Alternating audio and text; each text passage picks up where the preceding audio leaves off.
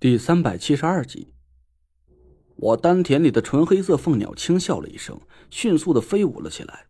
一股平缓的法力从我丹田里慢慢涌上了手臂，我微微愣了一下。从昨晚我丹田里的凤鸟变成了纯黑色之后，我就再没运用过法力了。此时，我感觉身上的法力虽然是雄浑鼓荡、源源不绝，但好像是和以前有点不太一样了。具体是一种什么感觉，我也说不清楚。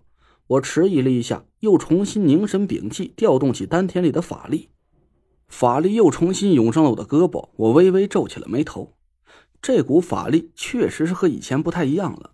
虽然我没法准确的说出那种感觉，但我可以打个比方来简单解释一下：要是说以前的法力就像是奔腾汹涌的瀑布，那现在的法力就像是风平浪静的大海。我能明显的感觉出，我丹田里的法力比以前更浑厚和深邃了，但施展出来的时候，却总感觉缺了点什么似的。我愣了半天，蒋亮伸出手在我眼前晃了晃：“嘿，陈爷，陈爷，您不是要先请个大神上身再画吧？赶紧的呀，我还等着瞧这银界符箓到底长什么模样呢。”我回过神来，狠狠瞪了蒋亮一眼。我要是画出来了怎么说？哟，那您厉害，我蒋秃子佩服。蒋亮眨巴着小眼看着我，我还让他给激得上了头了，放下了毛笔。怎么的？就这样？那可不行啊！不带点彩头，谁和你玩啊？这么着吧，我就赌这顿饭了，谁输了谁结账去。哎，陈爷，不带您这么玩的。蒋亮一个高就跳了起来。这一顿饭本来就该您请的，合着您输了赢了都不吃亏是吧？我想了想，对蒋亮笑了笑，说：“那这么着吧，谁输了谁光溜的在琉璃厂跑一圈，这个赌注够刺激吧？敢不敢玩？”潘浩顿时拍着巴掌，哈哈大笑了起来。田慧文嗔怪的打了我一下：“就没个正形吧你？怎么能让亮哥？算了，亮哥，甭理他，他真的能画出银界符箓，你别上他的当。”蒋亮顿时就犹豫了起来，他知道田慧文是从来都一板一眼的，从来不会和他开些无聊的玩笑。嘿，嘿嘿，哎，陈爷，咱刚不都是还没说好吗？要不这就算了，咱不打赌了，这多不好啊！谁输了面上都不好看，是吧？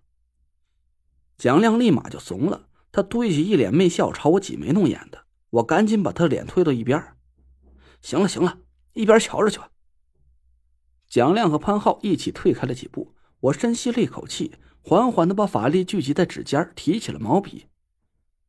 嘿，来了，芙蓉鸡片，您呢？小心蹭油！我刚要运气画符，突然一声响亮的吆喝破门而入，紧接着房门被推开，一个肩上搭着毛巾的伙计闯了进来，手里还端着一个热气腾腾的盘子。我猝不及防，被吓得一哆嗦，毛笔在符纸上落了指甲盖大的一个红点子。嘿，菜来了哟！哎，几位爷好雅兴，在吟诗作画呢。嘿，您这画画的纸可真够小的，稀奇。这伙计是个典型的中州碎嘴子，一边把我桌子上放着的东西收拾到旁边去，一边把手里的盘子放在了桌子上。芙蓉鸡片，您几位慢用，其他菜立马就得。想喝什么酒，您吩咐我。我好不容易酝酿好的情绪，一下子就被伙计给打断了。我没好气的挥挥手，他一边响亮的吆喝，一边出了门。我瞪着门口，气的是直翻白眼啊！其他几个人捂着肚子笑了半天。潘浩赶紧把盘子推到一边，又给我铺上了一张裁好的符纸。小树，快点，再不画，下道菜可就来了。我缓了缓神，重新运起了法力，毛笔的笔尖缓缓的朝符纸上落了下去。以意御气，心随意转，毛落气至，一气呵成。这就是画符的心法口诀。我把毛笔提起来的那一刻，长长的出了一口气，慢慢睁开了眼睛。不光是潘浩和蒋亮的神色很吃惊，就连田慧文也张大了嘴，不敢置信的看着我。我得意的笑了笑，放下毛笔，定睛一看，我，我去，这他妈是什么玩意儿？一张画好了的符箓平平整整的躺在桌子上，画着朱红色符文的符纸上泛出了一道黄色的光芒。黄黄界，还还还是下品。三个人一起目瞪口呆的看着我，我顿时就傻了眼了。哎，不是，我就算是拿脚丫子画，也不至于画出到黄界下品的符箓吧？一年之前我刚来到中州的时候，那时候我还是个什么也不懂的毛头小子，但那时候我第一次卖出去的符箓，至少也是黄界中品的呀。时隔一年，我的风水术已经有了突飞猛进的进步。我曾经打败了无数风水界的顶尖高手，法力也有了极大的提升，可我却画出了一张黄界下品符箓。我茫然的看着眼前画好的那张符箓，简直不敢相信我自己的眼睛。这这是怎么回事啊？刚才在画符的时候，我明明就感觉身体里法力鼓荡，虽然不像是以前那么奔腾汹涌，但我能感觉得出来。我身体里的法力厚度和广度都有了明显的提升，况且就在昨天晚上，我还曾经一口气凭空画出了五张货真价实的银界符箓。就算我昨晚的法力消耗过大，我今天已经不足以调动那么浑厚的法力了，但也不至于画出一张黄界符箓吧？这就好像啊，我辛辛苦苦的考上了大学，回头一看小学一年级的试卷。我却一道题也不会做，这是一个道理啊！这这这这这这这这这！我目瞪口呆的看着画好的符箓，潘浩和蒋亮也不敢置信的看着我。不是陈爷，您这逗我玩呢是吧？您画不出银界符箓，我也不笑话您。这毕竟连吴二爷都画不出来，可您这画个黄界符箓糊弄人就过分了是吧？我哭丧着脸，都不知道该怎么解释了。呃，这可能可能啊，可能我刚才精力不集中吧。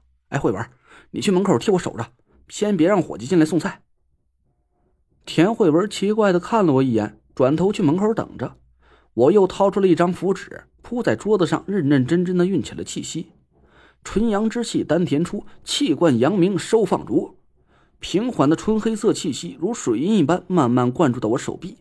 我渐渐放空了大脑，心如止水，把笔尖朝符纸上画了过去。几秒钟之后，我又睁开了眼睛。